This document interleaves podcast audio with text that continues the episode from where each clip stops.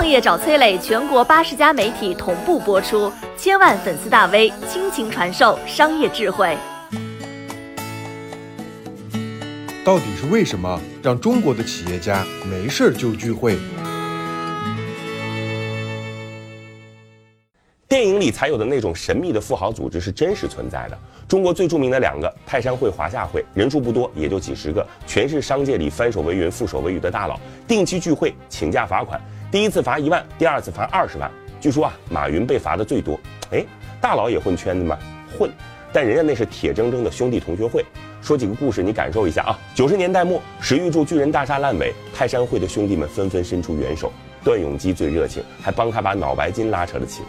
零三年，段永基转型做保健品，石玉柱把脑白金和黄金搭档打包十二个亿，几乎是打了个骨折的价格卖给了好兄弟。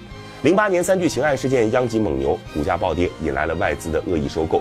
牛根生发出万言书请助华夏会，柳传志连夜召开联想董事会，两天打了两个亿过来。俞敏洪、江南春也各自送来五千万。傅成玉打了电话，嘿，我这有两亿五，你随时要，随时给你取。华夏同学撑住了蒙牛的股价，这才有了中国乳业品今天的双雄格局。局外人看圈子富可敌国，义薄云天；局内人混圈子，一意相交的背后是各得其所。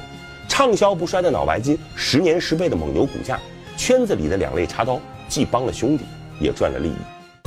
我是崔磊，很多互联网公司都曾邀请我去分享创业方面的课程，包括抖音、快手、百度、阿里、腾讯等等。